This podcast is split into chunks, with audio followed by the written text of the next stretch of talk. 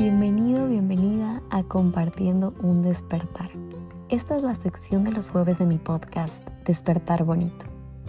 Soy María Doménica y aquí compartiré contigo temas, experiencias que han despertado mi crecimiento personal y pueden ayudarte también.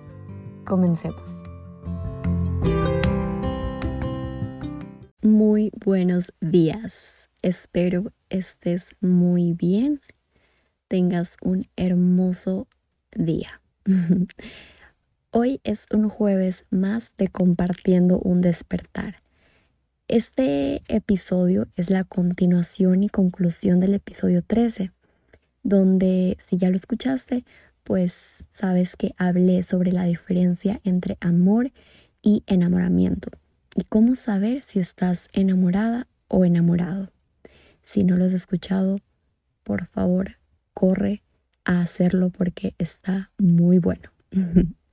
en este episodio hablaré sobre el amor libre, un amor para valientes.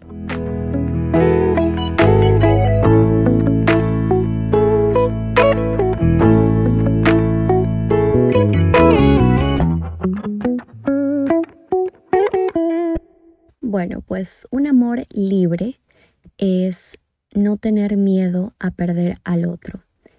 Es natural que cuando más te hayan abandonado, más miedo tendrás al abandono.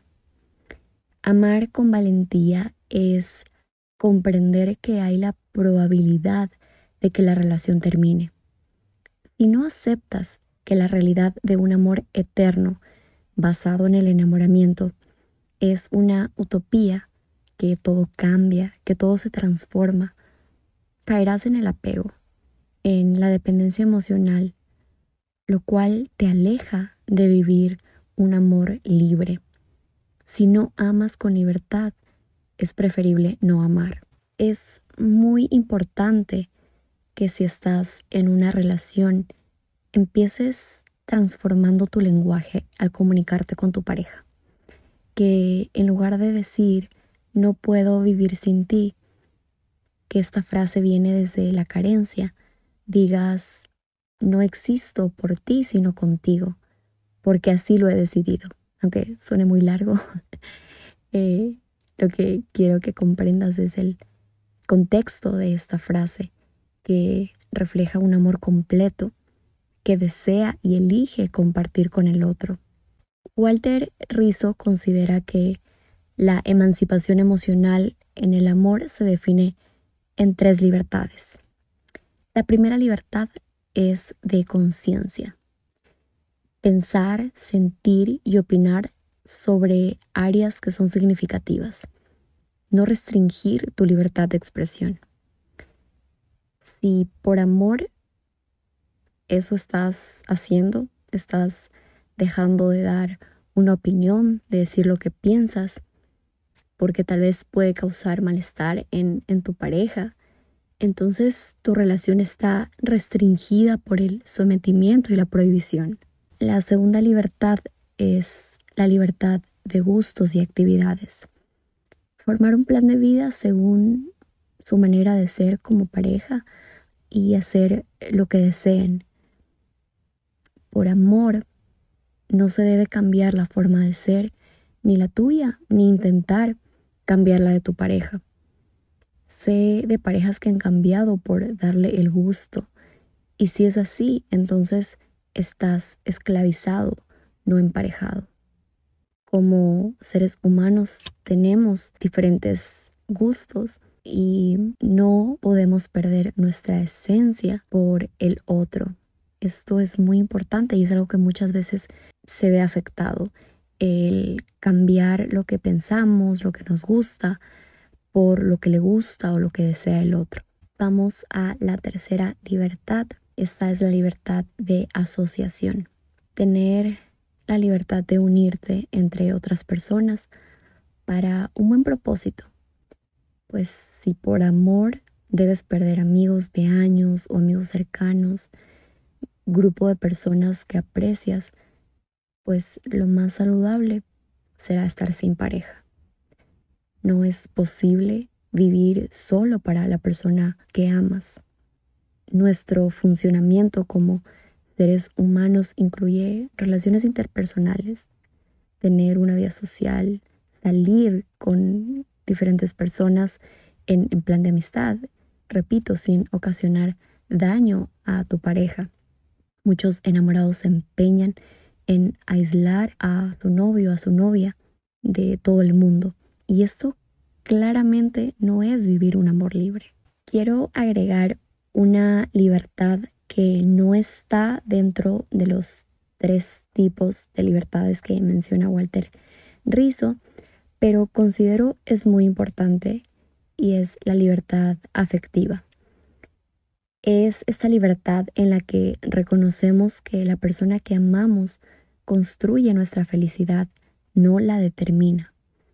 Que esa persona no es un requisito para que te sientas bien y disfrutes existir. Esto debe ser con y sin esa persona.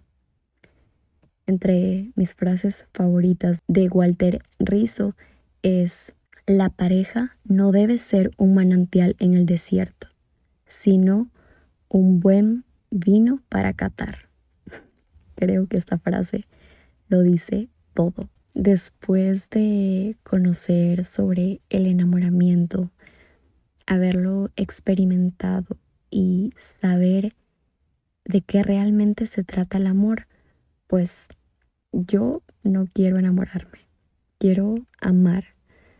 Considero que cuando dejamos de lado el enamoramiento y decidimos amar, lo hacemos desde un corazón sano y libre.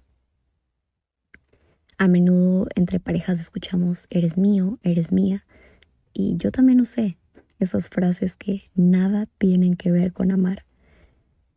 Se suele confundir, creer que amar es poseer, que no debe haber individualidad, pero la verdad es que no pertenecemos a quien amamos, más bien participamos al otro de nuestra existencia. Amar libremente es construir juntos, es apoyarse, crecer, convivir con los demás y no dejar de ser uno mismo. El creer que tu pareja puede sanar heridas pasadas no es amor y eso ya lo topamos en el episodio anterior y, en otros episodios pero considero muy importante volver a mencionarlo, porque muchas veces creemos que cuando empecemos una relación, cuando encontremos a ese chico o, ese o esa chica, entonces pues todo se resolverá y, y no pasará nada, pero no, en nuestra soledad, en nuestra individualidad es cuando tenemos que resolver aquellas heridas emocionales que tengamos para entonces poder amar libremente, para cuando llegue esa persona recibirla con un corazón saludable. Cuando logras liberarte del el miedo y todas las ataduras, fluyes hacia un vínculo pleno y saludable.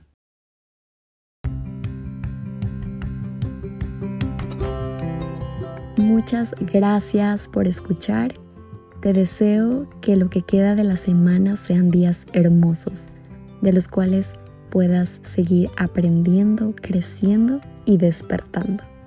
Recuerda compartir este episodio para así llegar a más personas.